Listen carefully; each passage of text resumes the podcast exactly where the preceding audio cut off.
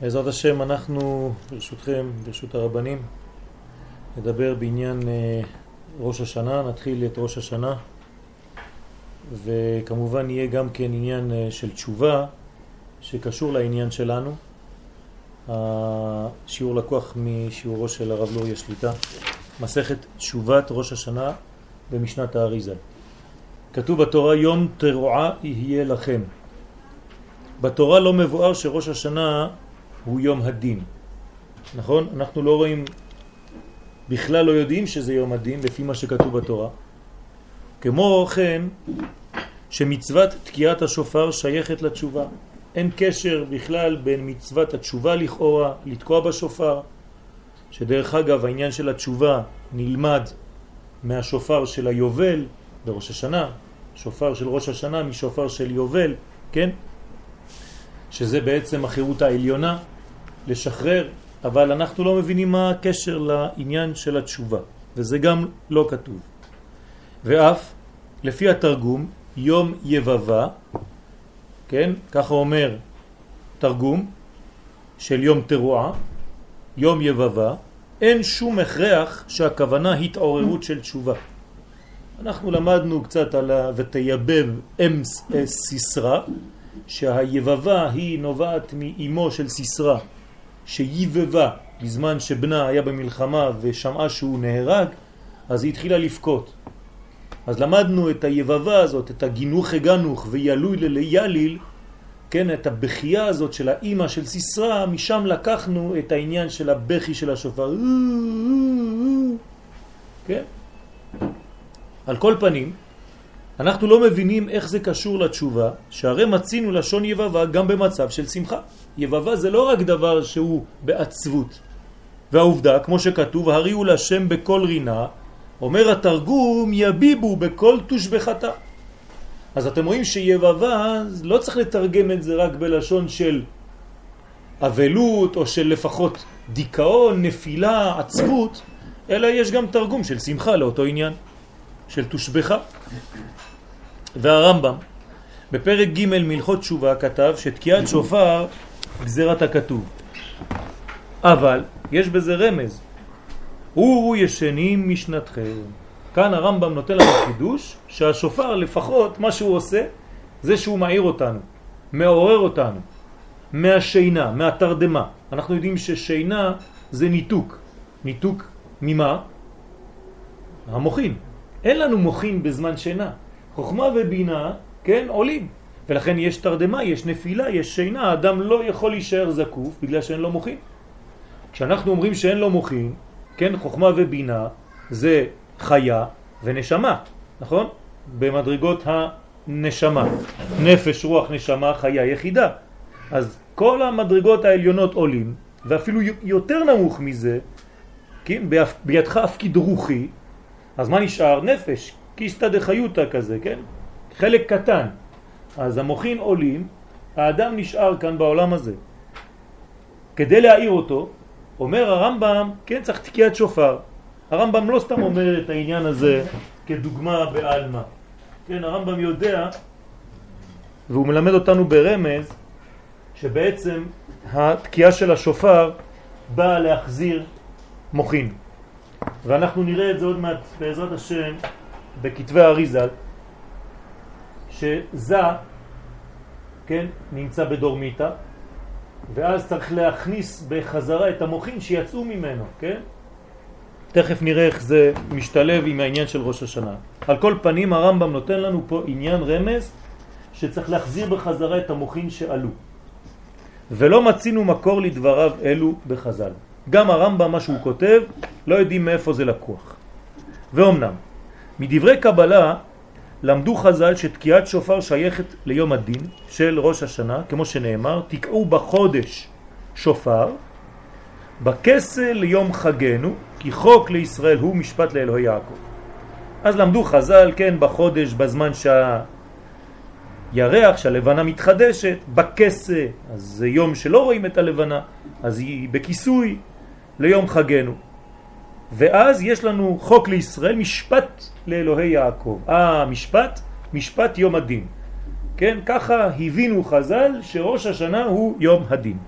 אמנם אין בזה משמעות של תשובה. בסדר, יום הדין יום הדין, אבל מאיפה לך העניין של התשובה בכל זה? מה הקשר בין ראש השנה לתשובה, מה הקשר בין השופר לתשובה וכו' וכו'. אלא להמתיק הדין של יום זה. וזה יכול להיות על ידי הזכרת אילו של יצחק. אז אנחנו פה נכנסים לעניין יותר פנימי. אילו של יצחק. מה זה אילו של יצחק? למה דווקא יצחק? בגלל שהיה בסיפור עם אברהם אבינו שהלך לעקוד את הבן שלו, כן? אז uh, וירא, כן? שאיל אחר נאחז בסבך בקרניו, ככה כתוב שם. אז בגלל האיל הזה, אז, אז השופר לא מובן. אלא יש כאן סוד גדול מאוד, שעוד מעט נעמוד עליו גם כן, בעזרת השם, על העניין של המצווה בראש השנה. אנחנו יודעים שבטור שולחן ערוך, סימן תקפ"ה, כתוב שמצוות היום שמה היא בשמיעת השופר, לא בתקיעת השופר. זאת אומרת שאנחנו מצווים בראש השנה, כמו שאנחנו אומרים בברכה, לשמוע כל שופר ולא לתקוע. כן? מה ההבדל בין לשמוע לבין לתקוע? אחד אקטיבי ואחד פסיבי. כשאני תוקע בשופר אני אקטיבי, כשאני שומע שופר אני פסיבי. וכאן יש לנו חידוש. מה החידוש? בראש השנה, יום הראשון של השנה, אדם צריך להתחיל שנה חדשה במה? באפשרות לשמוע. אם אתה לא מסוגל בחיים שלך לשמוע, אתה לא תתקדם. אתה כל החיים שלך חושב שאתה צריך להיות אקטיבי. אני עושה, אני עושה, אני עושה, אני עושה.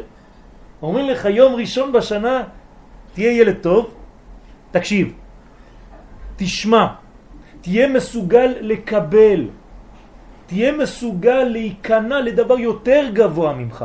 עכשיו אנחנו יודעים שזה אילו של יצחק. מי היה יצחק?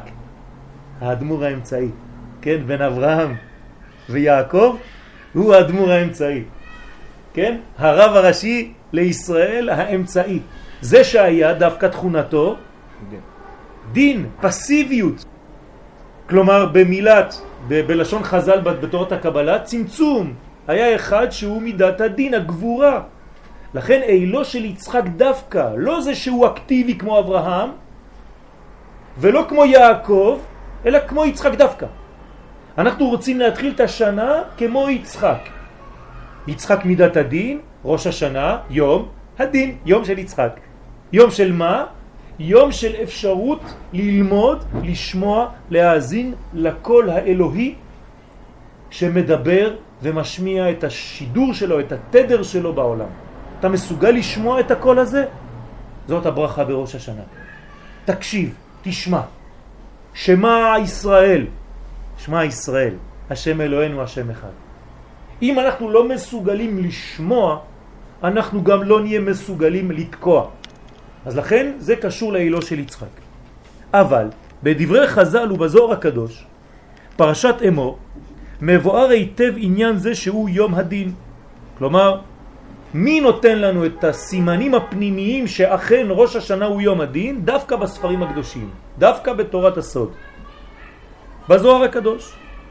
כמו שכתוב שמה, ובטיובתא וקל שופרה, כלומר, ובתשובה וכל שופר, צריכים להמתיק את הדין, ככה אומר הזוהר הקדוש. התשובה וכל השופר, שיתוף פעולה בין תשובה לבין כל שופר, שניהם ממתקים את הדין. אנחנו יודעים כלל, אין הדינים נמתקים אלא בשורשם. כשרוצים למתק דין צריך להעלות את המדרגה הזאת, כן? לטבול אותה את המדרגה של הדין במדרגה של רחמים. איפה שורש מידת הדין בספירות? בבינה. מינה, דינים מתערים מינה, נכון? משם מתחילים הדינים. כלומר, כשאני רוצה למתק דין, כשאנחנו רוצים לעשות פעולה של מיתוק הדינים, כשחכמים המקובלים, כן, בכל הדורות, גם היום רוצים למתק את הדינים, חז ושלום, שיכולים להיות על העולם, מה הם עושים? הם מעלים את המציאות, כן, שהיא הנוקבה, המלכות, לרובד גבוה מאוד שם בעולם הבינה. אני אדבר במילים פשוטות. המקובלים עושים פעולה שמחברת את העולם הזה עם העולם הבא. וכשאתה מחבר את העולם הזה עם העולם הבא, זה נקרא מיתוק הדין. כן? זה התיקון של מידת הדין, להחזיר את הדברים למקור. לא לעשות רפואה חיצונית, אלא רפואה פנימית, עד שהיא בשורש. אם אתה לא מתקן טיפול שורש של מידת הדין, אז הדין עדיין נמצא. אתה רוצה למתק אותו, תשימו לב, לא לבטל אותו, אלא למתק אותו, כי הדין הוא חלק מהחיים. זה, זה הגבולות, אנחנו חיים גבולות, חייבים גבולות בעולם שלנו. אבל צריך למתק את הדין. כדי למתק את הדין צריך להחזיר אותו למעלה. ואנחנו יודעים בסייעתא דשמיא ששם בעצם זה סוד התשובה, נכון? איפה היא נמצאת התשובה?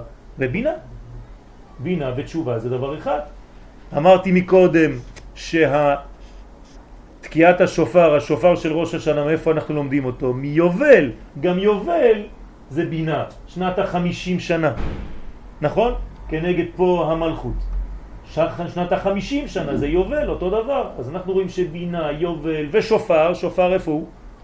גם כן בבינה. כלומר, השופר זה קול, עוד מעט נראה, שזה צינור בעצם, שמעביר מדרגה מפה לתוך השופר. השופר הוא בעצם זה, שמעביר דרכו את כל האורות העליונים, ודרכו, כן, אנחנו מחזירים מוחין לעולם שלנו. על כל פנים, העניין כאן זה מיתוק הדין בראש השנה, כן, ככה אומר הזוהר הקדוש, בתיובתא וקל שופרה, בתשובה וכל שופר ממתקים את הדין. אז גם התשובה, גם כל השופר מחזירים אותנו בעצם לעולם הבינה, ושם יש מיתוק, לפי הכלל שאמרנו שהדינים נמתקים בשורש.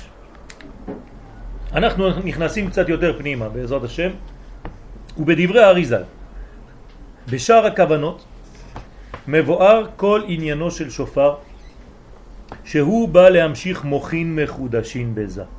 הנה בדיוק מה שאומר האריזל, זה איבד את המוכין שלו, כן, עוד מעט נראה למה, והוא צריך מוחין מחודשים. מאיפה באים המוחין? מחוכמה ובינה. זה החיים. כל החיים באים מחוכמה ובינה. החוכמה תחיה בעליה, והבינה זה הצינור של החוכמה, הגילוי של החוכמה, והיא נכנסת בתוך זה ומחיה אותו, נותנת חיים לכל המציאות. אחר הדורמיטה, מתי זה קורה? אחרי שזה נכנס לדורמיטה. כלומר, הוא ישן. וכניסת המוחין במלכות. למדנו קצת שבראש השנה ובכל פעם מחדש כשזה נרדם, המוחין יוצאים ממנו ונכנסים ישירות אל המלכות. כלומר, היא ערה והוא ישן. כן? אז מה, מה קורה בתהליך הזה? שגרם המשכה של יום הדין. מי מקבל עכשיו מוחין? מי מקבל כוח? המלכות. אז מי שולט? היא דינה דמלכותא דינה. אם הוא ישן, שהוא רחמים, והיא בהתעוררות, אז מי שולט בזמן של דורמיתה של זה? מידת הדין. כיוון שהמלך יושב על כיסא דין, וזה נקרא שהמלך, זה נקרא מלך, יושב על כיסא דין, כלומר היא המלכות, מי שמבצעת את הפעולה באותו זמן. הם בינה ומלכות יחד. כלומר המוחים, כמו שאמרנו, חוכמה ובינה, שנכנסים ישירות למלכות. ועל ידי השופר, אז מה קורה עכשיו בתקיעת שופר? ככה מסביר הארי הקדוש, מוציאים המוחין מן המלכות, אומרים לה, כן, זה בסדר, אבל עכשיו זה צריך להתעורר, אז גם היא מוציאים ממנה את המוחין, ומחזירים אותם עוד פעם לזה, ובשלב השני זה יעבור מזה אליה. בסדר? מחזירים אותם לזה, וכן אחרי יציאתם בשעת שינה ועלייתם למעלה, ממשיכים אותם בתיקון של חסדים ממותקים. ועל ידי כך נמתק הדין. אז יש לנו פה חידוש. למה כשבינה הייתה נותנת ישירות למלכות זה היה מידת הדין? כי זה לא התמתק על ידי אדם. כי זה לא התמתק. כלומר, כשאנחנו אומרים שהדברים נמתקים בשורש, זאת אומרת שדרך השורש חייב לעבור דרך הצינור שנקרא זה כדי שיהיה מיתוק. אם לא, זה מבטל את המדרגה של הרחמים, כן? ואז שולטת מיד מידת הדין, זה לא טוב. אז כשהוא ישן, יש מדרגה בעולם שזה נקרא מידת הדין, ישן אלוהיהם של אלה, כמו שאמר המן, ישנו עם מפוזר. שיש זמנים בהיסטוריה שכביכול המידה הזאת זה, או בלשון הקבלה קוצ'ה בריחו, הם בתרדמה. אז מה שולט בעולם חז ושלום על עם ישראל? מידת הדין. אז יש את כל הסיפור של, ה, של הפוגרומים ו, ו, וכל מה שהיה גם בשואה וגם בעמלק וכל הדברים האלה. אבל ברגע שאנחנו עושים תשובה וחוזרים ומביאים ומבינים את העניין של השופר והכל, אנחנו חוזרים לשתף את זה בחיינו, כלומר את קודשא בריחו.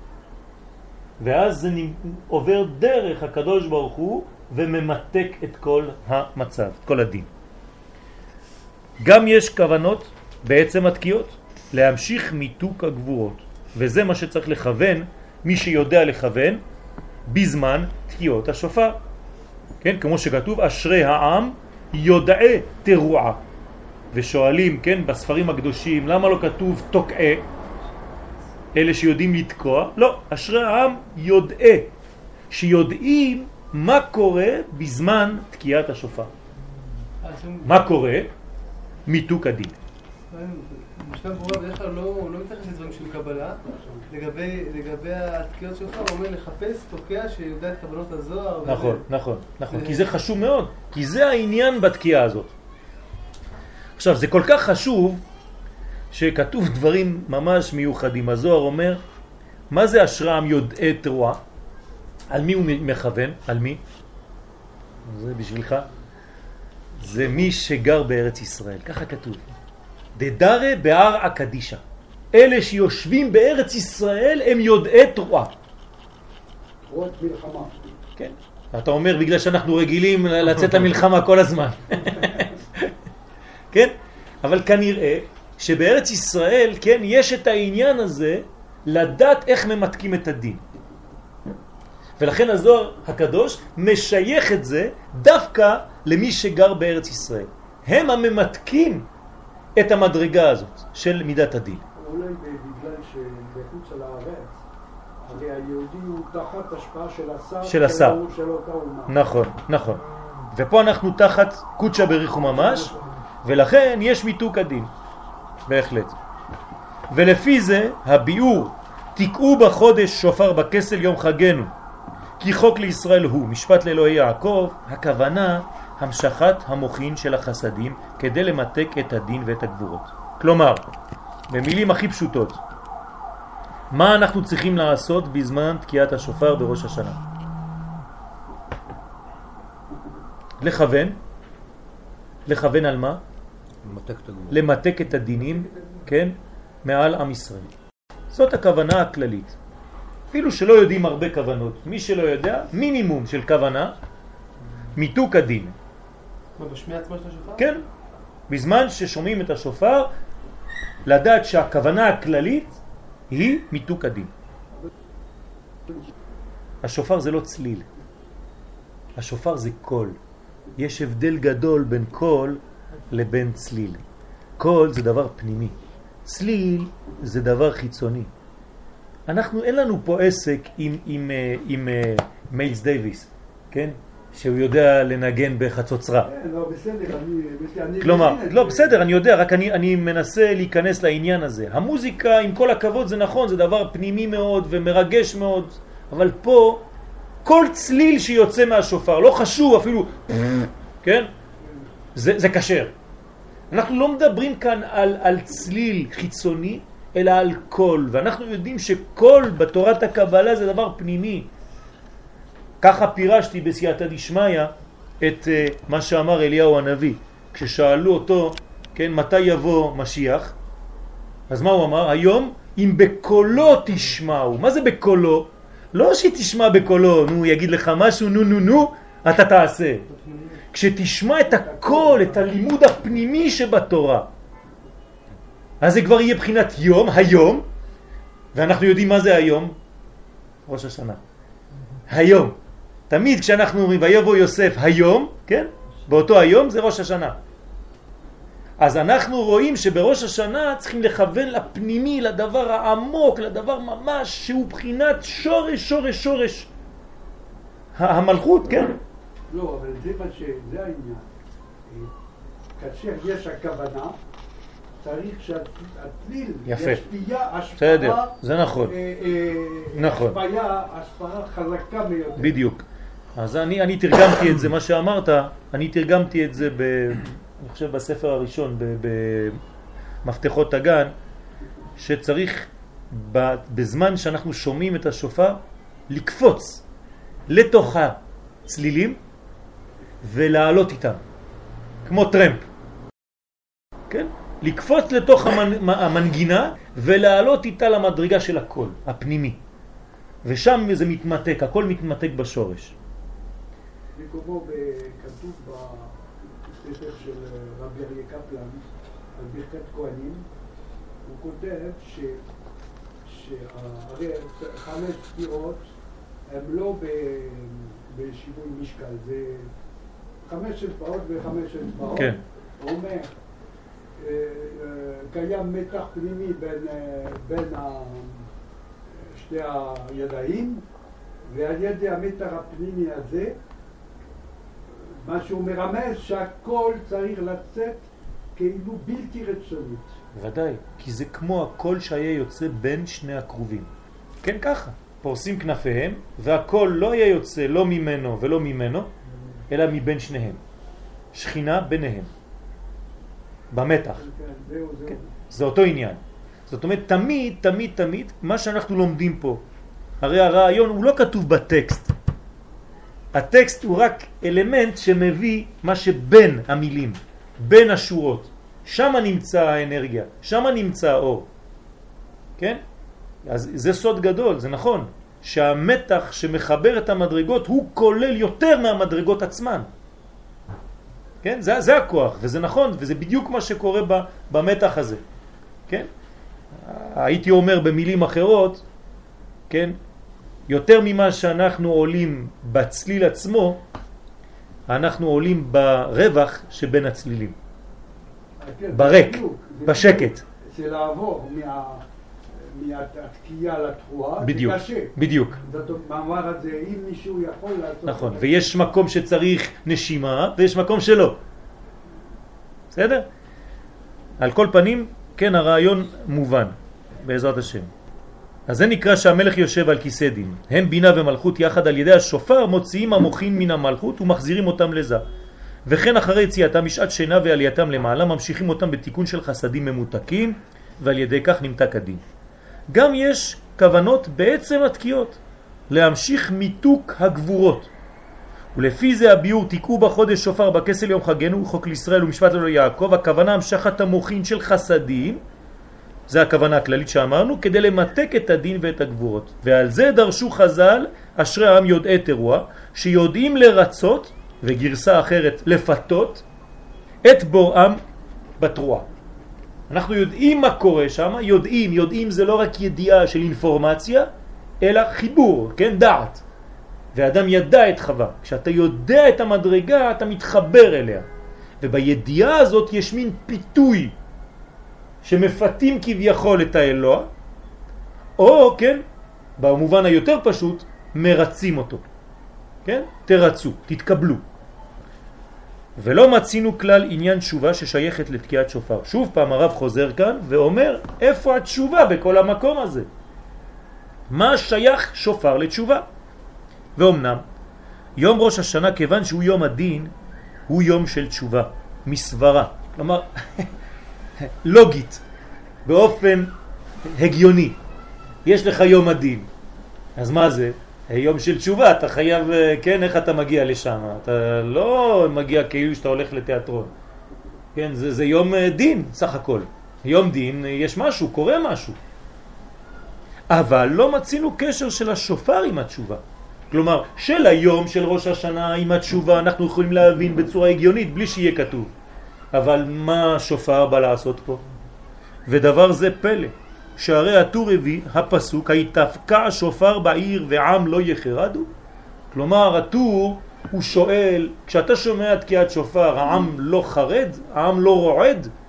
יש משהו, קורה משהו. וכן לשון הרמב"ם, כמו שהבאנו, ולא ייתכן שדברי אריזל בכוונות השופר לא יהיה להם קשר עם מסכת התשובה. אבל אנחנו רוצים ללמוד ולהבין איך, מה הקשר הזה בין שופר לבין התשובה. וזה בעצם תוכן השיעור.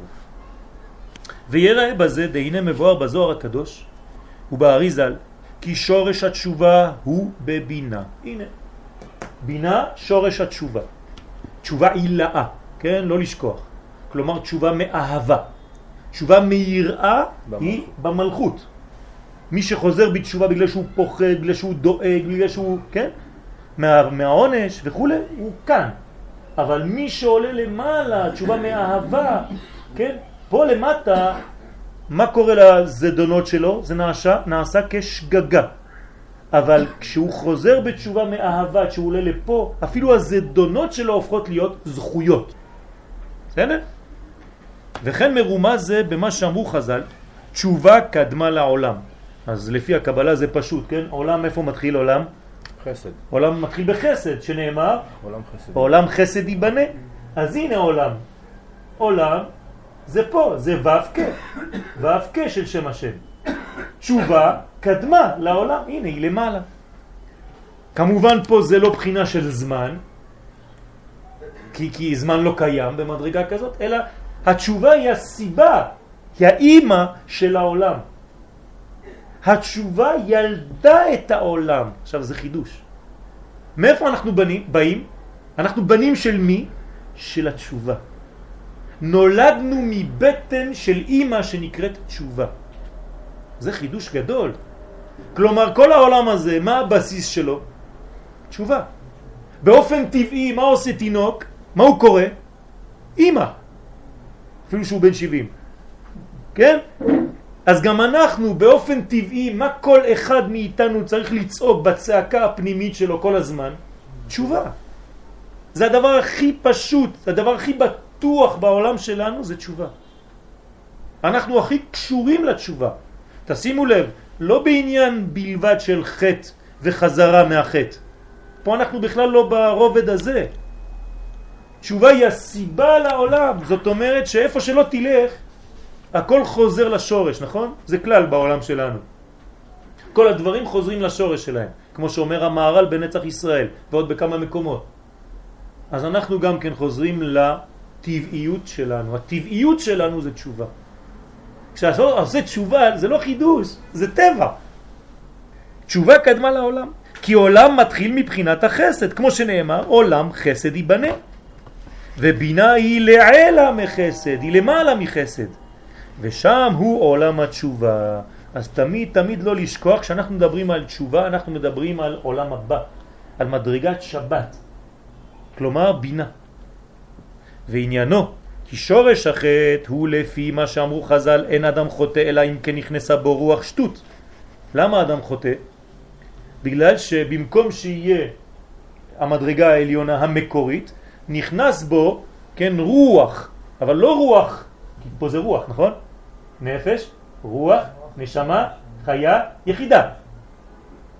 אבל אם אין לו רוח של קודש, שאנחנו אומרים רוח הקודש, אז מה יש לו? רוח שטות, חז ושלום, של הסטייה, של השטן. אז אין אדם חוטא לה אם כן נכנס בו רוח שטות. ואין הכוונה רוח שטות כפשוטו, זה לא שהוא נהיה אידיוט, כן, נכנס לו שטויות בראש. אלא שכל עוד ששולט באדם מידות המחשבה שלו, שהם חוכמה ובינה, הוא מבין גודל חומרתו של חטא שהוא מורד במלכות הקדוש ברוך הוא, שהוא יצרו ובראו, הוא בחר בו לעובדו, הוא משיג שייכות קודשה בריחו בכנסת ישראל, כל עוד האדם יש לו את המדרגות האלה. הוא יודע מאיפה הוא בא, הוא יודע כמה זה חשוב, כמה אם הוא חוטא זה מורד במלכות, זה דבר יותר גדול מהחלק הפרטי שלו עם הקדוש ברוך הוא.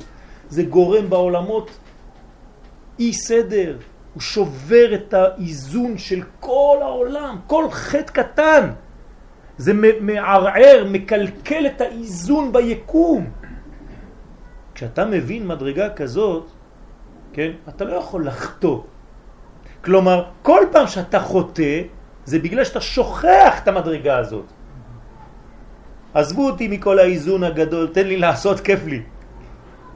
זה נקרא רוח שטות. כשאתה, אין לך חוכמה, אין לך בינה, אין לך קשר, אתה לא מבין מה זה קודשא ברך הוא וכנסת ישראל והחיבור ביניהם וכו' וכו' וכו'. זה נקרא נכנס בו רוח שטות. כלומר במילים אחרות, הלך ממנו רוח הקודש. כן? רוח של הקודש. חוכמה נקראת קודש. אז אין לו מוחים. אז בוא נתרגם. מה זה אין אדם עובר עבירה אלא אם כן נכנס בו רוח שטות? פשוט הוא איבד את המוחין שלו. והמוחין שלו זה הקשר שלו, המהותי וההבנה הכללית הזאת, ביחס בין הקדוש ברוך הוא וכנסת ישראל. אז אינו יכול להגיע לידי חטא, אדם כזה שיודע את הדברים האלה, הוא לא יכול לחטוא. ואם הוא חוטא, בהכרח שנכנסה בו רוח שטות, רוח של שטן, רוח של סטייה, והחוכמה ובינה שלו הם בהעלם. כלומר, באותו רגע אין לו חוכמה ובינה. הלכו. ולכן ירד מטה עד שהגיע לידי חטא במעשה. בסדר? כלומר, התוצאה הסופית זה חטא ממש בעשייה, חטא. ולא רק בענייני חטא, אלא גם בעניין עשה טוב. אמרנו חטא זה, זה, זה, זה שלב אחד. עשה טוב זה אקטיבי, אתם זוכרים? זה השיעור של שבוע שעבר. כמה אתה חי במצוות שאתה עושה, לא רק כמה אתה נמנע מלעשות עבירות. האם כשאתה עושה מצווה אתה חי, כשאתה לומד תורה אתה בחיות או אתה כולך רדום, לא אכפת לך, קצת עוד איזה כמה תשורות לגמור. בקיום המצווה, אם הייתה שולטת בו החוכמה והבינה. אז בכל מצווה ומצווה, איך אתה יודע אם אדם הוא שולט בו חוכמה ובינה, אם יש לו מוחים? פשוט מאוד, כשהוא חי.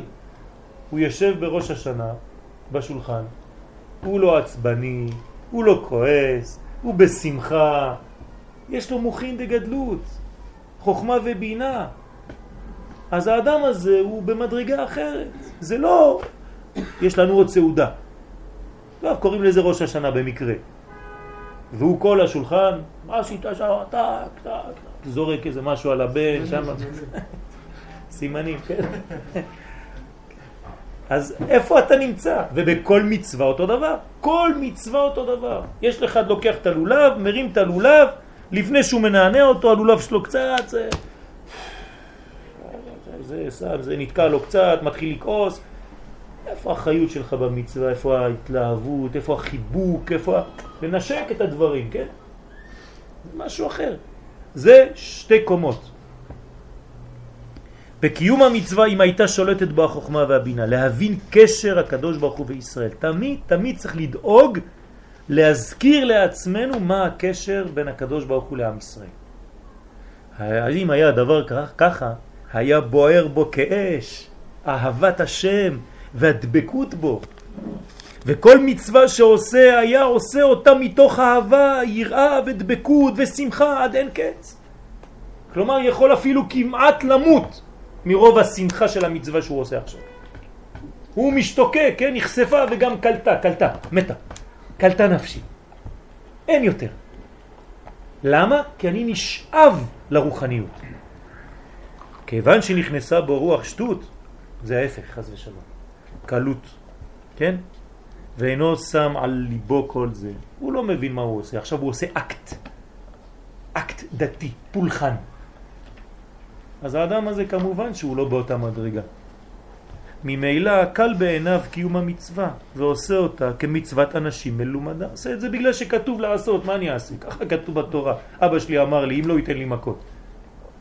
יש שינוי. ולכן התיקון לזה הוא לבבו יבין. הלב שלנו, כן, לב זה בינה. בינה ליבה. לבבו יבין ושב, ושב חזר תשובה ורפא לו. והוא נהיה כן, נקי, נהיה בריא, יש לו רפואה. שלא די בזה שהוא מקבל על עצמו שלא ישוב לחטא, הוא מתחרט במה שעשה, אלא צריך הוא להסיר את הסיבה הראשונה שהביאה אותו לידי החטא. כלומר, מה אנחנו צריכים לעשות במסכת התשובה שלנו? כן, אדם חוטא, עושה תשובה, עוד פעם חוטא, עוד פעם עושה תשובה, עוד פעם נופל. למה? פשוט מאוד, הוא לא הלך לשורש. הוא לא תיקן את הסיבה שמביאה אותו למדרגה הזאת, אז תמיד הוא ייפול. זה כמו מחלה. אתה שם רק משחה, אתה לא תיקנת את השורש. אז תמיד זה יצא ממקום אחר, בצורה אחרת. והיא הרוח שטות. מה זה הסיבה? תשובה, מיד. מה זה הסיבה? רוח שטות. תדע לך שהסיבה לדבר הזה זה גלל שנכנס בך רוח שטות. ומה זה רוח שטות? אמר הרב, שאתה לא זוכר באותו רגע מה זה קודשה ברכו וכנסת ישראל והאהבה שיש ביניהם והכל והכל והכל. ולחדש לו חוכמה ובינה מחודשים. זה מה שאנחנו רוצים בראש השנה. כן? תקעו בחודש, בחודש זה לשון חידוש. אל תבוא עוד פעם לראש השנה כמו שבאת לפני 40 שנה, כל החיים שלך אתה הולך ראש השנה מראש השנה לראש השנה. לא, חדש. חדש, שנה חדשה, תבין מה זה אומר. זה לא מה שהיה עד עכשיו, תשכח. תבוא בפנים חדשות, בנשמה חדשה, במוחין חדשים, חוכמה ובינה, שעדיין לא נפגמו, חדשים, ולא שלט בהם ההלם וההסתר. כלומר, תמיד תמיד הגילוי. אמרתי במילים אחרות, בסייעתא דשמיא, כשיש גילוי יש תמיד מה? זיכרון. כשאין גילוי יש שכחה. עכשיו ראש השנה איך הוא נקרא? יום הזיכרון. כלומר, המוחין. המוחין, חוכמה ובינה, זה מה שקורה בראש השנה. ואז נקרא זה תשובה גמורה. זה תשובה גמורה. והיא הבחינה שכתב הרמב"ם, עד שיעיד עליו יודע תעלומות, שלא ישוב לזה החטא לעולם. כן, יודע תעלומות. עוד מעט נראה למה הוא אומר יודע תעלומות, ולא נאמר יודע עתידות, אלא תעלומות. שהוא יודע כי העירו בו חוכמה ובינה חדשים, אלו שנעלמו ממנו בפעם שעברה. אז זה נקרא יודע תעלומות. מי שיודע כמה זה נעלם ממך בפעם שעברה כשחטאת, הוא עכשיו יכול להעיד אם באמת אתה מסוגל לקבל מוכין חדשים. זה נקרא יודע תעלומות. והרוח שטות שוב אינה שולטת בו. אין לו כבר רוח שטות. אם אין לו רוח שטות, יש את הלעומת בקודש. רוח שטות הלכה, באה רוח הקודש. מה זה רוח הקודש? רוח של הקודש. לא רוח קדושה, רוח של קודש, רוח של חוכמה. קודש נקרא חוכמה. בינה נקראת טהרה. בסדר? וזה התריס והמגן שלא ישוב עוד לכסלה. לא ישוב עוד לשטויות שלו. ואם אמנם תחילת התשובה היא החרטה על מה שעשה וקבלה על להבא, קבלה לעתיד, כמו שאומר הרמב"ם, אבל לא יהיה במצב של ביטחון שלא יחזור לזה החטא, אם לא יבנה לו חוכמה ובינה מחודשים. כלומר אומר לך פה הרב, אל תבטח בעצמך שזה כל כך פשוט. אני אומר לך, בפירוש, אם אתה לא מקבל על עצמך חוכמה ובינה חדשים, אתה עוד פעם הולך ליפול לתוך החטאים שאתה כבר רגיל אליהם. כן? כל אחד מאיתנו יש לו דבר אחד או שניים שתמיד חוזרים אליהם, שקשה לנו להתנתק יותר מכל השאר. אתה רוצה להתנתק באמת מהדבר הזה? חוכמה ובינה חדשים. עכשיו צריך כלים בשביל לקבל חוכמה ובינה חדשים. מה זה הכלים האלה? קודם כל לבקש. קודם כל רצון. אם אתה מבקש מהקדוש ברוך הוא, הקדוש ברוך הוא, אני אוהב אותך, אני לא רוצה להכעיס, אני לא רוצה לשבור את האיזון שיש בעולם. אבל קשה לי, עם הדבר הזה כל הזמן אני נופל. אני מבקש ממך, הקדוש ברוך הוא, תחדש לי מוחין חדשים, שהבלבול כבר לא נמצא שם. זה הכלי הראשון. הרי מה זה כלי? מה, איך אנחנו כלים? מה אנחנו כוסות מפלסטיק? מה זה כלים? רצון. כמה אתה רוצה, כמה זה הכלי שלך. זה הרצון. כמה אתה מתגעגע לדבר, כמה אתה מבקש באמת בפנימיות את הדבר הזה, כמה הקדוש ברוך הוא נותן לך. אין פה עניין של משחקים.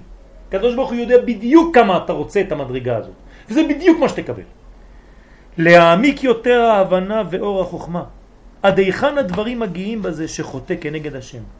אז אנחנו צריכים לעבוד ולראות מה הנזק שאנחנו גורמים לא רק לעצמנו, אלא לעולם כולו כשאנחנו חוטאים. ואיך גורם רעה לעצמו במה שמתרחק מאור פני מלך חיים. אתה מתרחק מהחיים, פשוט. עכשיו, מה זה אמרנו מתרחק מהחיים? המוחים יוצאים. אז אתה קרוב יותר לשינה. כן? במקום אני לדודי ודודידי, אני לדודו. כן, אתה הולך לישון. ורק כשמאירים בו מוחין חדשים, יכול להעיד עליו יודע תעלומות כי נעלמה ממנו הרוח שטות. ושוב לא ישוב לכסלה. לכן מצינו עניין זה בחז"ל במקדש אישה, כן, כך אומרים בגמרא, במשנה, המקדש אישה על מנת שאני צדיק גמור, כן, שאני צדיק, אפילו רשע גמור, האישה הזאת מקודשת. מה זה, מה, מה הוא אומר לה? הרי את מקודשת לי בטבעת זו על מנת שאני צדיק גמור? ככה הוא אומר לה? בתנאי. אה? זה בתנאי שאני צדיק. אבל הוא אומר לה את זה? תראו מה הוא אומר. שמא הרהר תשובה בדעתו. הוא לא צריך להגיד. הוא לא אומר כלום. הוא, בכל חתונה שאתם הולכים, האיש אומר לאישה, חתן אומר לכלה, הרי את מקודשת לי בטבעת זו. והוא חושב בעצמו, בפנים, רק מהרהר תשובה מקודשת. אפילו היה רשע, כולם יודעים שהוא לא שומר שבת והוא מחלל הכל ולא יודע מה הוא אוכל. ברגע שהוא ירהר תשובה, כן, זה כבר מקודשת. וכך הוא בגמרא והרמב"ם והמחבר כתבו בליבו. כלומר אפילו בלב ההרהור הזה מספיק. יש לנו פה חידוש גדול מאוד בתשובה. מה זה התשובה? פשוט מאוד, רק מחשבה פנימית, הרהור ורצון לפתח את הרעיון הזה שאני באמת רוצה להתנתק מכל השטויות שלי, אני רוצה באמת להתתקן. אם היה בא עכשיו נביא, היה אומר זה עשה תשובה עכשיו מיד בשיעור, באמצע שיעור. למה? ראיתי בפנים שהוא רוצה. זה נקרא מקודשת. עכשיו תשימו לב, אם נתרגם את האישה הזאת לחיים שלו, אז היא מקודשת, החיים שלו מקודשים. רק בגלל שהוא ירהר תשובה. אל, אל תישארו באיש והאישה, כן? הרבה יותר עמוק. והכוונה כמבואר, שמה נכנסה, נכנסו בו עתה הערת מוחין חדשים, חזקים וברורים, שבהם לא ייכנס רוח שטות. שם אי אפשר להכניס רוח שטות. רוח שטות זה רק במקום שיש וקום. אתם יודעים, נכון? אין וקום בעולם הזה. איפה שאין משהו, נכנס משהו אחר. תוציא יהודי ממקום, נכנס ערבי. אין וקום, אין ריק. תוציא קדושה, נכנס קליפה. להפך גם כן. תכניס קדושה, אתה מסלק את הקליפה. מעט אור דוחה הרבה חושך. וברור שתשובתו היא מוצקה, חזקה מאוד, וכל רוח לא יזיזנה, ולכן נקרא צדיק. יסוד. כן? כי הוא יסוד, כי הוא יסוד כל הבניין, כי הוא מעביר. צדיק יסוד עולם. והנה, חודש אלול קדם לראש השנה. וכבר כתבו הראשונים, ושורש דבריהם בפרקי דרבי אליעזר, שזה זמן של תשובה. אנחנו יודעים שחודש אלול מסוגל ביותר לתשובה. ואם כי בכל השנה הוא זמן של תשובה, זה לא רק חודש אלול, כן? מה תעשה בחשבן? נגמר? לא. אבל יש זמנים שהקדוש ברוך הוא טבע, הטביע בהם חומר רוחני מיוחד שמסוגל עוד יותר משאר הימים. מתי הזמנים האלה? חודש אלול מסוגל לתשובה. אבל ביותר הזמן נכון יותר לתשובה, כמו שביאר בזה רבנו יונה בשערי תשובה. אמנם כל זה לעניין חרטה וקבלה על מה שלהבא, קבלה לעתיד. כלומר, אדם מתחרט על מה שהוא עשה והוא מקבל עליו להיות אדם טוב. אבל השורש, שורש של החטא, להמשיך רוח חדשה, אנחנו עכשיו מדברים בקומה אחרת, תשימו לב, הרב לא רוצה שנשאר בחרטה, רק בעניין של החרטה, כן? וקבלה לעתיד, לא, זה לא מספיק. שורש הדברים, האם אתה רוצה מוכין חדשים והערת השכל למנוע רוח שטות, שלא יבוא עוד פעם רוח שטות. זה בא רק בראש השנה, זה מדרגה אחרת. ונרמז בפסוק, תקעו בחודש שופר. מה זה בחודש? כי חודש מלשון התחדשות. אם אתה תוקע, לא רק תוקע, תוקע, נועץ. בחידוש, שיפור, שופר. אם בחידוש של השנה אתה תוקע שיפור, תיקעו בחודש שופר, בכסה, אפילו שזה עדיין בכיסוי, זה הופך להיות בשבילך ליום חגנו, זה הופך להיות בשבילך חג. ראש השנה נקרא חג, שזה ראשית השנה, והוא הזמן שנבראו אדם וחווה. דרך אגב, מתי אנחנו יודעים אם זה באמת עבד? מתי אם תקעת את השופר, את השיפור שלך בראש השנה, בכסה ליום חגנו, מתי יודע אם, אם זה באמת עבד? תהפוך כסה ותקבל סוכה. כשתגיע לחג הסוכות, אתה תדע בדיוק אם זה עבד בראש השנה. מה שהיה בכיסוי בראש השנה הופך להיות סוכה. בסוכה זה מתגלה. כלומר, השמחה שתהיה לך בחג הסוכות היא הגילוי רטרואקטיבית אם עשית עבודה נכונה בראש השנה. כן? דרך אגב, אומרים לנו חז"ל בספרים הקדושים שבמוצאי יום, הכיפור, יום הכיפורים, כן, השמחה שאתה מרגיש זה הסימן שנתכפר לך, זה לפי השמחה של מוצאי יום הכיפורים, שזה סעודת מצווה, סעודה של גמר הצום, שחוזרים למציאות של העולם הזה, סעודת מצווה. צריך להיות בשמחה. להדליק נר, לשים מפה לבנה וכו'. זה ראשית השנה, והוא הזמן שנבראו אדם וחווה. כן, אני מזכיר לכם, ראש השנה זה היום השישי לבריאה, יום שנברא אדם וחווה, אדם הראשון, בגופם ובנשמתם. בסדר? ויפח באפם רוח חיים, ככה כתוב, שכולל לא רק חיות כמו בהמה, לא היו שניים ככה הולכים כמו שאומרים לנו בספרים של הפיזיקה, שמשמור. איזה אחד כזה כמו קוף, עם אה, אבו עגילה וסלעים וכל מיני דברים כאלה, כן? חז ושלום. זה לא אצלנו. כן? הרי כל הדבר חוזר לשורש. מי שאומר שהשורש שלנו זה קוף, אז תמיד הוא חוזר להיות קוף. אז הוא הולך רק לכיוון קופיות. מי שאומר שהשורש שלו הוא אדם, עם נשמה גדולה, אז הוא חוזר גם לשורש שלו. זה מה שעם ישראל. אתם קוראים אדם. אלא חיות של שכל והבנה, שזה התריס שלא יחטא. תבין את הדברים. כן, כמו שאמרנו, וליבו יבין. לא הבנה שכלית, וליבו יבין. כי מה זה התשובה? אתם זוכרים איך כתוב בתורה בתשובה? והשבות האל לבביך. לא שכל, אלא הבנה פנימית עמוקה של הלב, משהו אחר לגמרי. ומאויבי תחכמני. לא יכול הנחש על חווה, אלא אחר שהכניס ברוח שטות. איך נכנס הנחש בכלל? הוא לא היה מוזמן לחתונה הזאת, נכון? הוא, בכלל לא במציאות הזאת של גן עדן. אלא הרוח שטות הזמינה, זה הוואקום. הוואקום שהוריד את רוח הקודש הזמין את הנחש. עם דבריו, כי יודע אלוהים, כן, מה הוא אומר להם הנחש? כשביום שתאכלו מן הפרי והייתם כאלוהים יודעי טוב ורע, כאלוהים. כן, נותן להם איזה מין מנגנון, כן? ואחרי זה פיתה אותה לעשות מעשה חטא. כלומר, בהתחלה זה מתחיל מוואקום, מרק שאתה משאיר, ואחרי זה חז ושלום זה מתפתח עד המעשה עצמו. וכן אחר זה לאדם הראשון. כלומר, מחווה זה עבר אחר כך לאדם. למה זה התחיל בחווה ולא באדם? לא יותר קרובה לקליפות. יפה מאוד. חווה יותר קרובה לעולם הקליפות, רגליה יורדות מוות. אז תמיד, תמיד, תמיד, איפה נכנסים הקליפות? מאיפה? מהמלכות. ראש השנה זה המלכות, נכון? ברוך אתה השם המלך הקדוש.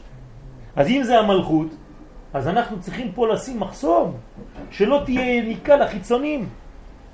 לכן זה נכנס תמיד מהחלק התחתון. זה אחד מהסודות שהחסידים לובשים את הסרטוק הארוך הזה עם הבגד שמגיע עד מתחת לברכיים. שלפי תורת הקבלה יש להם שמירה שלא יתאחזו החיצונים בחלק התחתון של הגוף. לכן גם אסור להתפלל יחף. כן? אמנם בארץ ישראל הבן איש חי אומר שזה פחות חמור, כי אדמת הקודש ארץ ישראל, אבל בכל זאת צריך להשתדל לא, להתייח... לא להתפלל יחף. בבית המקדש זה סיפור אחר. ומבחינה זו נמשך בכל באי עולם, בכל הדורות, שיצר הרע מוצא מקום לערער על החוכמה והבינה של האדם. תמיד היצר הרע זה רק במקום שאתה משאיר לו. הוא לא נכנס לבד. אתה פותח לו פתח. אז הוא בא בהתחלה הוא כמו אורח, כמו שאמרו חז"ל, תבינו את הרמז. אחרי זה הוא הופך להיות בעל הבית. מכין לך קרואסונים בבוקר כבר. כן? ולהכניס בו רוח שטות שלו, כן? שנקרא מלך זקן וכסיל. מלך זקן יש לו הרבה הרבה חוכמה, אבל הוא גם כן כסיל. הוא מכניס בך דברים של חוכמה חיצונית. ואז יכול לפתותו במעשה, מתחיל לפתות אותך במעשים.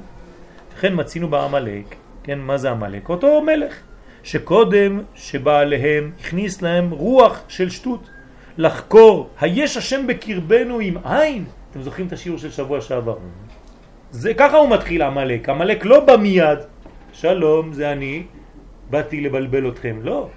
קודם כל הוא גורם להם שהם בעצמם ישאלו שאלה. אולי באמת אנחנו לא בכיוון הנכון. אתם חושבים שהקדוש ברוך הוא נמצא בתהליך גאולת ישראל? תראה מה הולך ברחוב, איזה בלגן. אולי באמת שווה לחיות בחוץ לארץ? שם שקט. אולי אנחנו טועים. אולי כל הדרך שלנו באמת לא דרך נכונה. תראה אנשים שקטים, חיים בשקט, מרוויחים כסף. אולי אנחנו טועים. ואם היינו טועים, כל החיים שלי, מה התאמצתי על כלום? אין, לא זה ולא זה ולא זה, אני סתם מפחיד את עצמי עם שטויות. ולאט לאט אתה מתחיל, כל הספק הזה, המלאק הוא כבר לא צריך לעשות עבודה, אין לו עבודה לעשות, הוא רק נכנס. ואז יכול להחתיאם בפגמים חמורים. אז הוא מתחיל ברעיונות, ואחרי זה חז ושלום עובר לדברים הרבה יותר קשים. ועולם חסד ייבנה. ביום זה שהקדוש ברוך הוא בנה סדר הבריאה. כן, מה זה ביום שהקדוש ברוך הוא בנה סדר הבריאה? איזה יום זה היה? ראש השנה. בראש השנה הקדוש ברוך הוא ברא את הסדר של הבריאה. למה? הרי מתי העולם נברא? כ"ה באלול. אז למה הוא אומר לנו שזה בראש השנה? הכל היה קפוא עד האדם. אדם, אדם. זה מה שמעניין אותנו, זה אדם.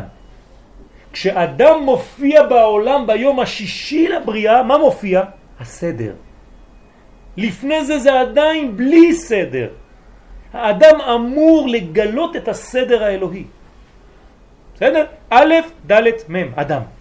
תבין את השורש, את הסוד, תבין מה זה סדר. שבא לתקן את התוהו ובוהו וחושך על פני תהום, כן? שבכל ראש השנה, מה קורה? אז בא מגלה לנו האריזל כל מה שקורה כל פעם מחדש בראש השנה. מסתלקים המוחים של השנה שעברה. מסתלקים.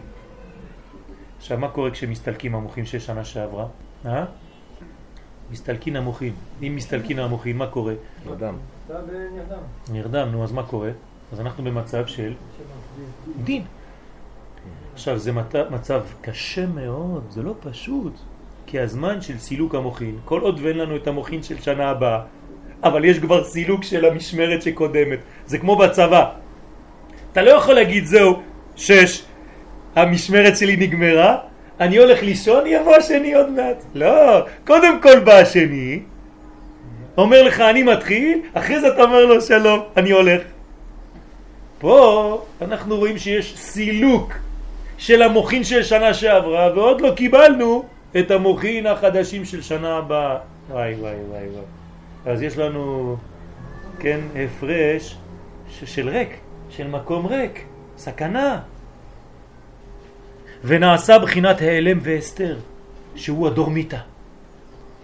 כל מה שקרה לנו בהיסטוריה, תמיד, זה היה בזמן הזה, בדורמיטה הזאת. זה לא קורה כל לילה? בוודאי. לכן לפני שאתה הולך לישון, אתה אומר לקדוש ברוך הוא, הנה מיטתו של שלמה, 60 גיבורים סביב לה, כולם אחוזי חרם, מלומדי מלחמה, איש חרבו על ירחו מפחד בלילות. איזה פחד, מה יש בלילה? סתם קיבו את האור, זה אותו דבר. לא, יש פה ריק, יש פה חיסרון של אור. הנה עובדה, אני רואה חושך. קיבו את האור.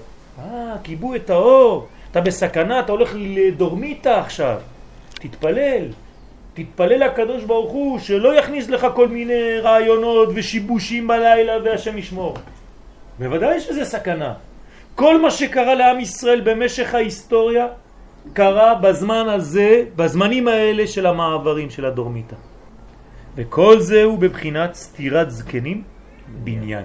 אה, בפועל, בפועל נגיד, כל אדם באמת כאילו מקבל מוחים חדשים בראש השנה? כן, כן, כן, בפועל, ממש. בעזרת השם. נראה שאתה שמח. ברוך השם. לא, עד עכשיו לא הרגשתי את זה. כן. אה, כשתחשוב על זה, המודעות לדבר, היא מביאה את הדבר עוד יותר חזק. כשאתה מודע מה קורה עכשיו. כן? אם הייתי אומר לכם עכשיו, עכשיו, בשיעור הזה, כן? אל תחשבו שרק אנחנו פה. יושבים פה נשמות שרואות ומסתכלות, ומה זה, למה הן באות? בגלל שהקדוש ברוך הוא שלח אותם להשלים שיעור שהם עוד לא למדו בחיים שלהם. ויש להם אפשרות להשלים אותו עכשיו. אז הייתם מתייחסים לשיעור בצורה אחרת. אבל אנחנו חושבים שסתם, מה שאנחנו רואים זה מה יש. לא נכון. יש הרבה מעבר למה שאתם רואים, למה שאנחנו רואים. שאותם המוחין ששלט... אה? לא היית בא, היית בורח. הייתי מפחיד אותך. אותם המוחים ששלט עליהם בשנה שעברה, הרוח שטות, כן, מסתלקים. ועתה הוא זמן התחדשות במוחין חדשים של בהירות השכל. כמו שאמרו חכמים על תקיעת שופר שהיא חוכמה, כן? אמרתי לכם מקודם, תקיעת שופר זה החכם שתוקע בשופר. הנה השופר פה, כן? ונושפים בפנים את הרוח, כמו ויפח באפיו נשמת חיים. כן? מי נופח בשופר? מי זה? הבעל תוקע? זה רק רמז של הקדוש ברוך הוא שהוא תוקע, בנו, אנחנו השופר. הקדוש ברוך הוא תופס אותי מהאף ומכניס לי מוחין חדשים. כלומר, אני השופר, אתה השופר בראש השנה. זה רק פועל דמיוני של מה שקורה בעולמות הרוחניים. איך זה קשור למיתוק, נגיד שמעת בתחילת השיעור? כשאני נופח, אז פתאום אתה שומע מוזיקה, צליל. לפני זה מה זה היה? חלול, חלל, וואלו, כלום, מת. מה זה חליל? כלום, אין לו כלום. פתאום תעשה לו מוזיקה, פתאום יש לו חיים. זאת אומרת שאתה מביא לו חיים, הנשיפה האלוהית בנו זה חיים. ויפח באפיו נשמת חיים ויהי האדם לנפש חיה ואינו מלאכה. כן, מה זה ואינו מלאכה? תקיעת שופר זה לא מלאכה. כתוב שמי שתוקע כמתעסק לא יצא. מה זה מתעסק? כמו מוזיקה. הוא לא יצא. לא הוא ולא מי ששומע.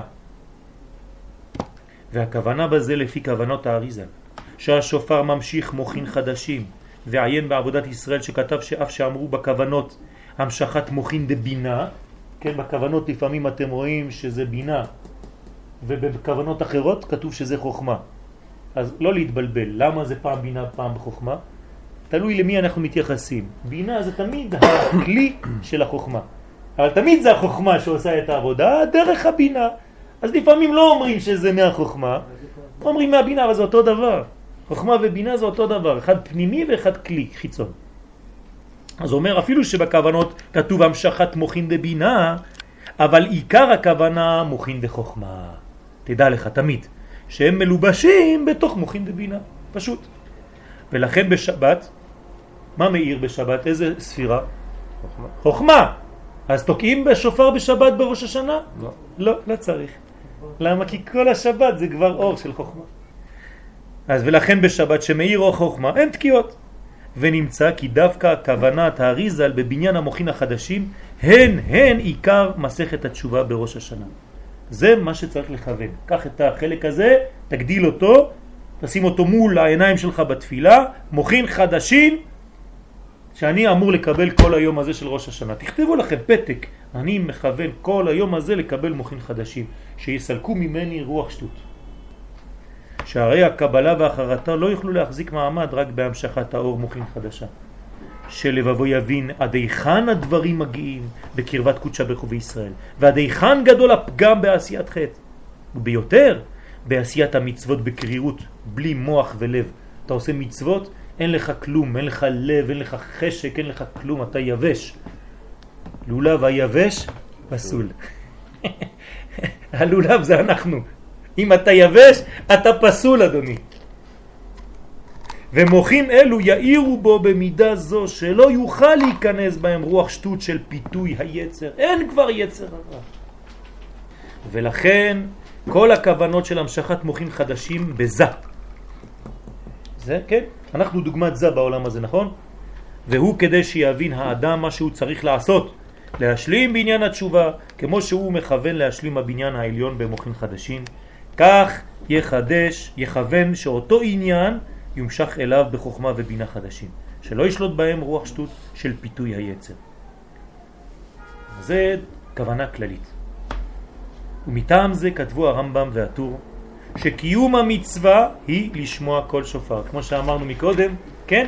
שהטור מביא שזה עיקר המצווה, לשמוע, לא לתקוע, לשמוע.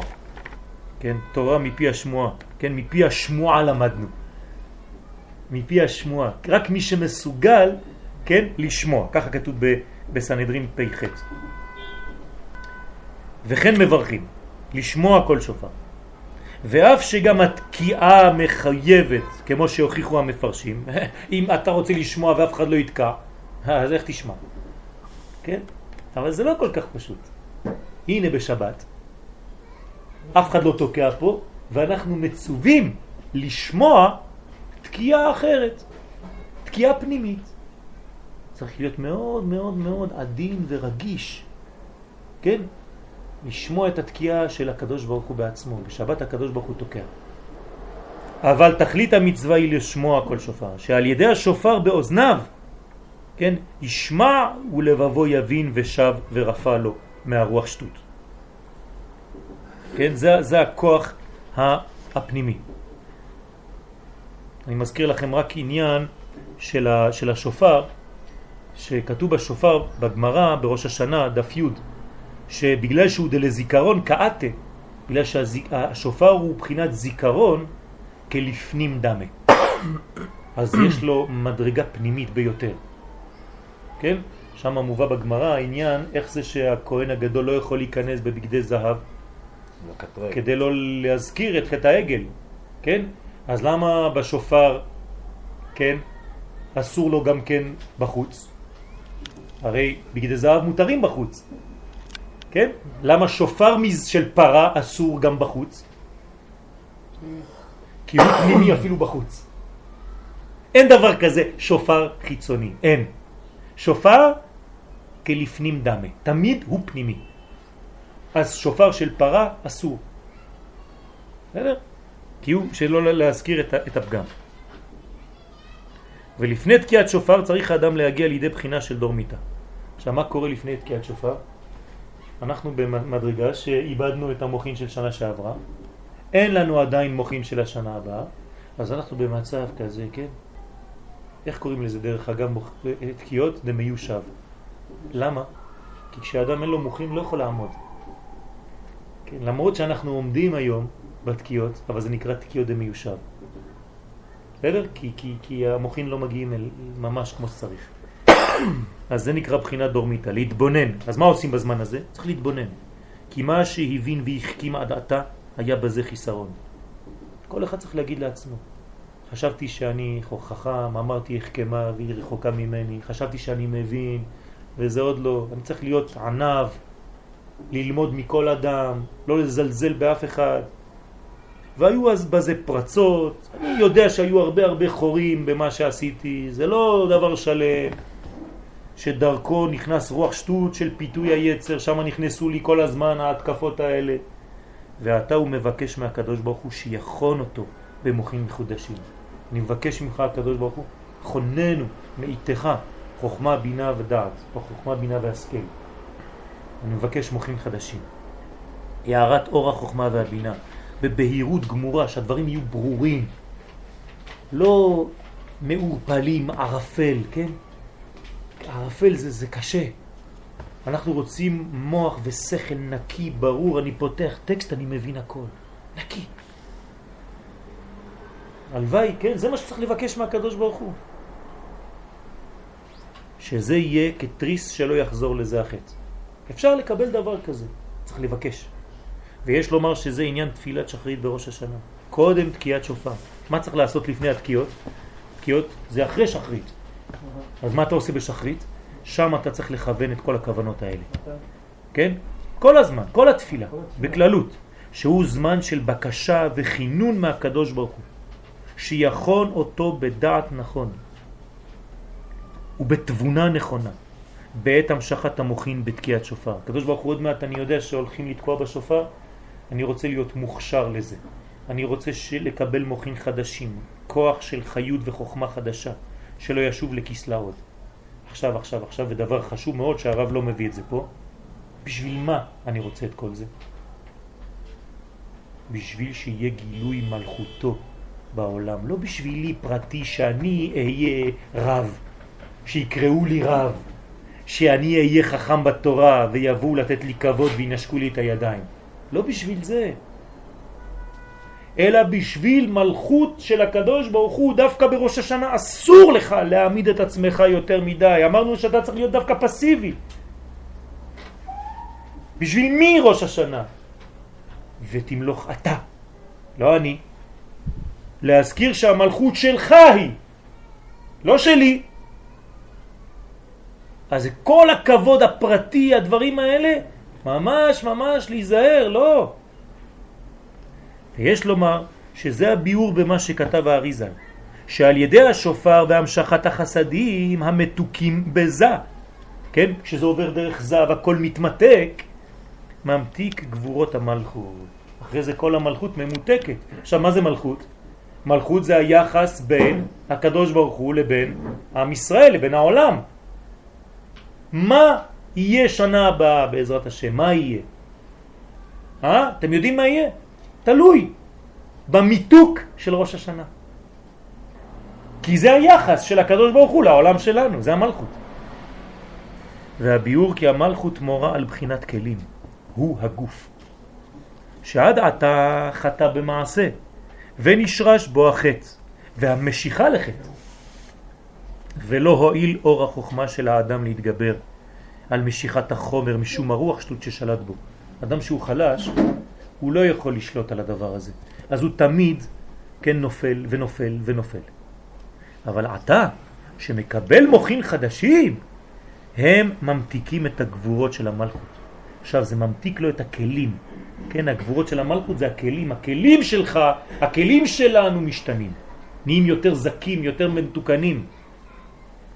כי האור המחודש הזה כל כך מאיר עד שמתבטלים ממשיכות החומר. כמו שמובא בספר בית אברהם על האמור בהקדמות, ומתה לי נהורה ותחפי לכון בהתה. תרגום, ברגע שמאיר לי בבהירות אור אלוהות, ברגע שאני מקבל את האור של הקדוש ברוך הוא, אני רואה כל ענייני החומר כחושך. כבר לא מתעניין בשטויות, כי ראיתי את האור האמיתי. אדם שטעם פעם כן? תורה פנימית, חזקה מאוד. קשה לו לחזור לתורה שהיא קצת פרווה, וצריך מאמצים. אדם שטעם את הטעם הגדול של גן עדן, קשה מאוד לחזור לעולם הזה. הכהן הגדול שנכנס לפני ולפנים ביום הכיפורים, קשה לו מאוד לחזור למציאות, לצאת. על זה אנחנו אומרים לו, איזה יופי, כהן גדול, כשהיה יוצא. כלומר, הכבוד שאנחנו נותנים לך זה לא שנכנסת, זה שאתה מסוגל לחזור אלינו. תודה רבה, כהן גדול. כי אנחנו יודעים שכולם רוצים להישאר שם בפנים. אבל אל תשכח שאתה קשור למציאות עם שרשרת. אתה קשור לעולם הזה. תחזור. ועל בחינה זו התפלל דוד המלך, עליו השלום. השם אורי ואישי. ומה אומרים חז"ל? אורי זה ראש השנה, כי זה האור. מה זה האור? עכשיו הבנו, איזה אור יש בראש השנה? אור החוכמה. אורי בראש השנה, אור של חוכמה ובינה. כן, אז מה זה הבינה? זה הלבוש, כן, זה הכלי. על ידי תקיעת שופר. מי מביא את זה? השופר. לכן, מהי המצווה של ראש השנה? מצוות היום בשופר. ככה כתוב בגמרא. מצוות היום בשופר. כלומר, מה שאנחנו עושים היום בראש השנה זה לא מה שהיו עושים אז, או, או, או מה שאנחנו עושים היום ביום הכיפורים. זה לא מה שהיו עושים אז. כן, יש, יש, זה לא אותו, אותו, אותו דבר, כן? ביום הכיפורים מה היו עושים כשהיה בית המקדש? לא כמו היום, הולכים ומסתכלים על העבודה של הכהן גדול, שם כולם עומדים. היום זה דברים שונים, גם במשנה, תפתחו מה כתוב במשנה ביום הכיפורים, יש אחד שהלך לשמור על השדה שלו.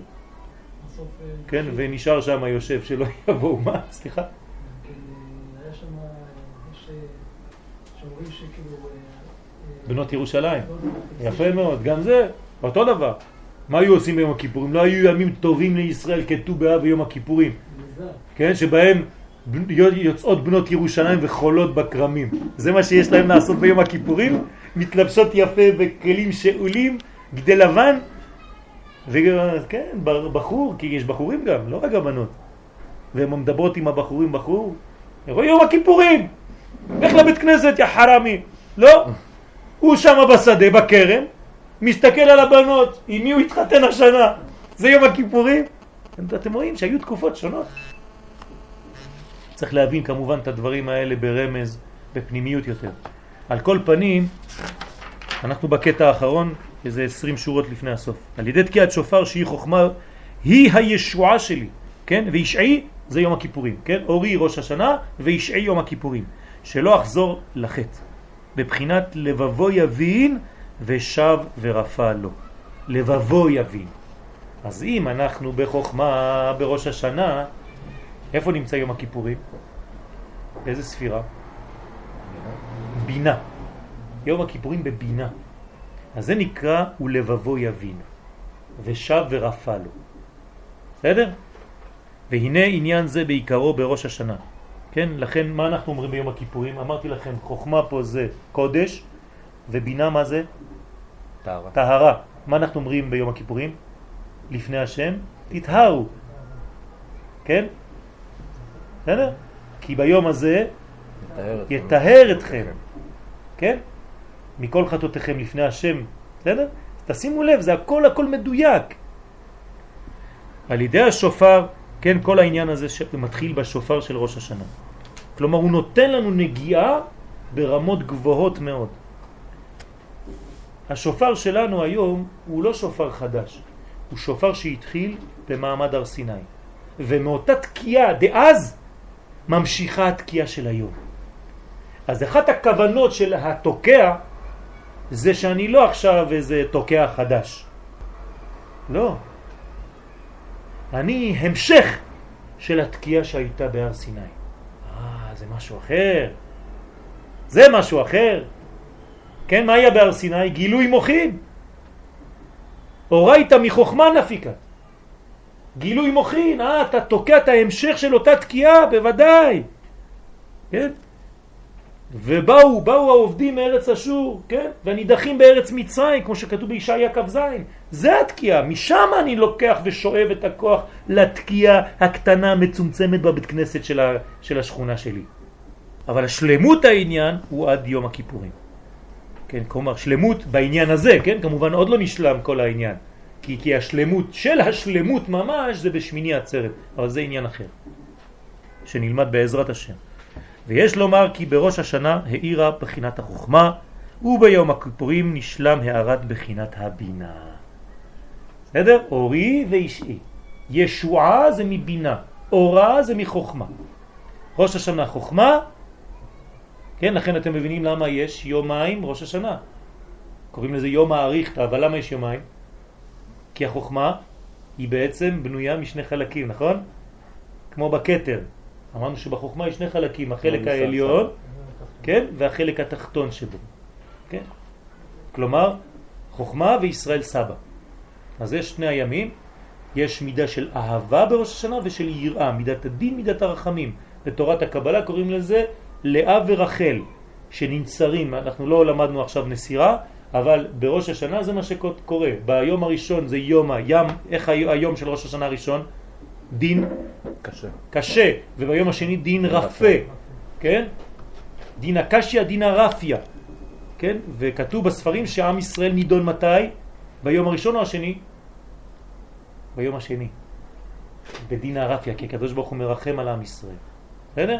על כל פנים, כן, תדעו לכם. בעצם כיפור זה לא יומיים? אם, כי- אם כבר מחלקים את המוחין יפה, כי, כי. כי שמה זה יום. זה נקרא עולם הבא. יום שכולו שבת ומנוחה לחיי עולמים. אי אפשר שיום הכיפורים יהיה יומיים. למרות שיש תשיעי ועשירי, כן? מי אה, שאוכל, כן? יש גם מבחינת אה, יומיים, כתוב. אבל בצורה אחרת. ולכן בראש השנה, דרך אגב, איפה, מתי, מתי דנים את האדם? מתי דנים את עם ישראל? באיזה שעה? בראש השנה, בוודאי בראש השנה, כן? מתי דנים אותו? את, את עם ישראל, מתי דנים? מתי יום הדין? מה, עד איזה שעות? בצהריים, בערב, בבוקר, בלילה, מתי? אה? אז האריזל מגלה לנו שהדין הוא באשמורת. כלומר, מ-4 לפנות בוקר צריך להיות בבית כנסת. והוא אומר שצריך לא להיות ישן בזמן שדנים את האדם. צריך לקום מוקדם בראש השנה וללמוד תורה, לבוא לבית כנסת מוקדם ב-4 בבוקר כבר ללמוד. כי שם זה הזמן של הדין האמיתי. ונעשה נסירה, שברתי לכם את כל ה... תבוא לכפר. טוב. אז תבוא לכפר. נעשה נסירת קטר וחוכמה, הנה הוא קצת מדבר פה על הנסירה. ואחרי זה ביום הכיפורים העלייה היא בבינה, ונשלם גם הערת הבינה. ויש להוסיף, אנחנו מסיימים בזה, סייעתא דשמיא, לכל האמור, כי סדר הבניין העליון תלוי בבניין התחתונים. כן, אנחנו צריכים לצאת עם הקטע הזה בראש, שזה תלוי בנו. מה זאת אומרת? כמבואר בדברי אריזל בכל השנה. כלומר, כל מה שאנחנו עושים למטה, זה דוגמת מה שיהיה בעולמות העליונים. ואותו עניין גם בימים הנוראים, שהוא זמן התחדשות הבניין העליון, שזה תלוי באדם התחתון. כמה שהוא משתוקק ומתפלל להמשיך לו מוכין חדשים כמבואר. כמה אתה רוצה, אל תשקר. עם הקדוש ברוך הוא אי אפשר לזייף. הוא ייתן לך בדיוק מה שאתה רוצה. אז תבקש, תשתוקק, תהיה אמיתי. כך הוא גורם גם למעלה שמתחדשים מוחים חדשים באדם העליון. והאדם התחתון נקרא כך משום אדמה לעליון. מה זה אדם? דמיון, דמות. ביד הנביאים אדמה. אדמה לעליון. אז יש לך פעולה פה למטה, זה גורם שינויים למעלה. ונמצא כי כל הבניין העליון תלוי ברצון התשובה. כמה אתה רוצה בתשובה של התחתונים? שעיקרה הוא הרצון למוחין חדשים. זה העיקר. כמה מוחין חדשים אני רוצה. כן, הפתק. כתוב פתק. אני רוצה מוחין חדשים. שלא תשלוט עליי רוח שטות. שלא ישלוט בהם רוח שטות כמבואר. בעזרת השם נעשה ונצליח שנשתוקק ונבקש את המוחין החדשים הנקיים של השנה הבאה וכדי שיהיה לנו ממש הכלים הנאותים, כן? בטמפרטורה המתאימה, בש... בתנאים המתאימים לגלות מלכות השם בשנה הזאת בעזרת השם בביאת גואל צדק, אמן כן יהיה רצון. אמן.